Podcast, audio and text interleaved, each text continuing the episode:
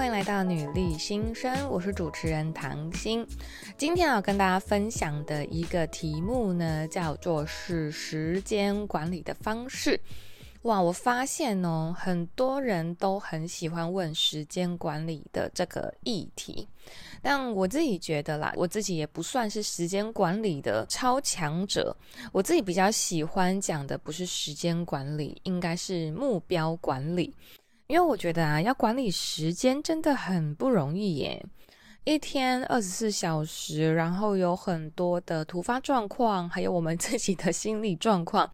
旁边的人的状况，或者是捷运突然停了，这种各种的这种事情都有可能阻碍你的时间管理啊，你的分秒一差。而且我觉得在管理上啊，人性很容易一没有达标，你就会全然的放弃，你就会觉得说，哎，我就是几点要做什么，几点要做什么，结果一直出现干扰，这个不就是时间管理吗？那只要超过了几次，没达到几次，那你就会放弃这件事情了嘛。就是啊，今天也没去，后天也没去，那我就干脆不要去好了。你就会产生一种逃避的心态。所以我自己呀，其实比较擅长，也比较喜欢的，其实是叫做目标管理。我觉得目标管理比较快乐，也比较有一点弹性。所以我来跟大家分享一下我怎么做目标管理的。那当然，我们要做目标管理啊，一定是有原因的嘛。你一定是有一些你想要做的，你想要达成的，它可以有很多种的目标。你可以一边想想看哦，因为我蛮实际的，我希望大家听完哦就可以知道怎么做目标管理，或者是就可以学到这件事情。那我们最好的方式就是一起想，我们一起做，因为你这样会比较有感觉。当我们想要做目标管理的时候呢，一定是有什么是你想要的东西，对吗？它可能会是跟工作有关系的，我希望提升我的工作能力；它可能会跟本人有关系的。譬如说，我想要瘦，我想要变漂亮，我的能力，我想要学好英文，很多很多，也有可能是跟其他有关系的，但我会建议啦，目标管理最好是跟自己有关，好，尽量不是去改变他人，好，因为先从自己做，才是一切事情的解答。那再来。当我有一个我很想要做的事情的时候呢，你想清楚哦，诶，我真的很想做，那我们是不是就要设定一个时间？我大概希望多久时间可以完成这件事来？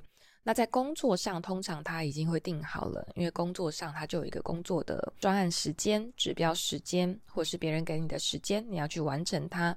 工作比较简单，因为它很明确的有 deadline，但。通常啊，我们对于自己的事情，因为你没有设 deadline，所以你看很难完成，对吧？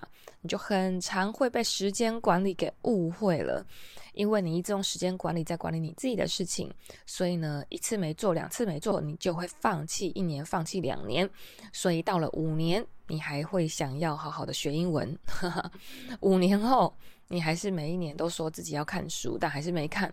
对吗？所以我的建议是，如果你觉得你时间管理偏弱，那你要给你自己一个时间，你要给你一个 deadline，你必须知道这件事情是重要的，你才能推进。这个前提要先分享一下。那再来呢，就要讲哦，三点我觉得蛮重要的目标管理的重点，帮助你更好能够完成事情。第一个就是啊，目标呢分成很多种，时间管理可能是分五分钟、十分钟。好，或者一个小时，这叫时间管理嘛。而目标管理的话呢，我们可以把它分成年度的目标、月目标、周目标到日目标这四种。当然，你要先从年度开始推论哦。你今年二零二三年，你有没有什么样的目标管理？你希望瘦多少？你要学到什么？到几月几号截止？我们来检视这件事情。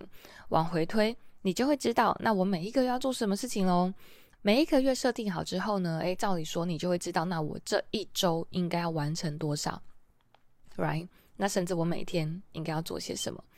以减肥来说，我今年要瘦十公斤，那代表说我每一个月起码要瘦大概零点九到一公斤，那我就知道说，诶，那我每一周的话呢，我可能要做什么样的事情？我要去几次健身房？我，那我每一天需要吃什么？你才能去推论。那每一个一公斤来讲的话，诶，你会觉得诶还不多，所以能够压力不会太大。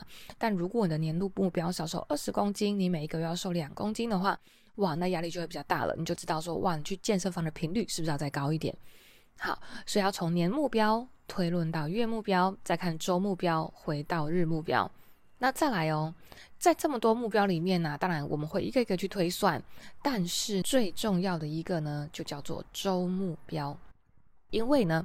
在管理我们的目标的时候呢，我们需要一个检视的时间的。如果你只抓年目标的话，你下一次检视就是二零二四年的，right？所以呢，你二零二三年过了之后呢，你下一次二零二四年一看，哇哦，原来我都没有达成呢，那这一年是不是就过了呢？所以呢，我们要仔细啊，目标设定的小细节，就是如果你设月目标来检视也可以，好，但你就有十二次的检视机会。现在具体来说，已经剩下不到六次的时间了，因为剩下六个月，那会不会太紧了？你不知道怎么去调整。那我会建议，这可能跟某一些事情有关，因为减肥可能没办法周周去检视，但如果是工作的话，那周目标就会很重要。你每一周有没有达标？你该设定的小项目呢？因为啊。实际上来说，如果你的周目标没有完成，你的月目标就不可能完成，你的年度目标就是肯定失败的。OK，那这是第一个，你要抓好你的周目标。第二点，那我自己的习惯呢，不会平均分配。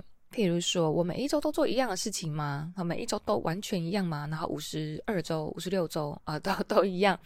那我会给自己一些弹性的空间，但是我的弹性是这样子。我会在前期的时候努力一点，我喜欢呢，在前面的时候让自己压力大一点，多做一点，然后后面呢，我就会有小确幸时间，我就知道说太好了，哈哈，我可以休息一下了。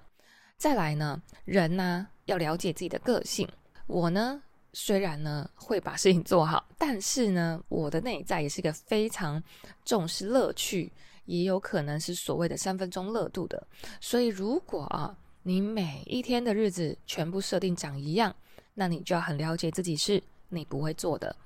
你做到第二周，你做到第三周，你就会觉得好无聊哦，怎么每天都长一样啊？我不想做了。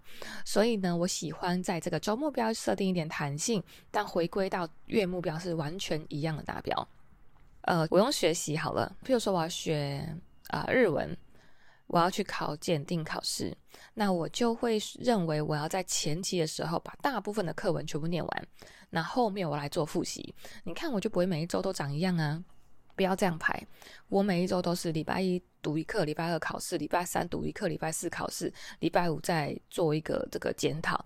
你一年都长这样子，你不会疯掉吗？所以我可能会排的是，诶，我这一周全部都念书，下一周我要大量的对话。那我就会期待下一周的到来嘛，就哦，我下礼拜要学新的了，好开心哦。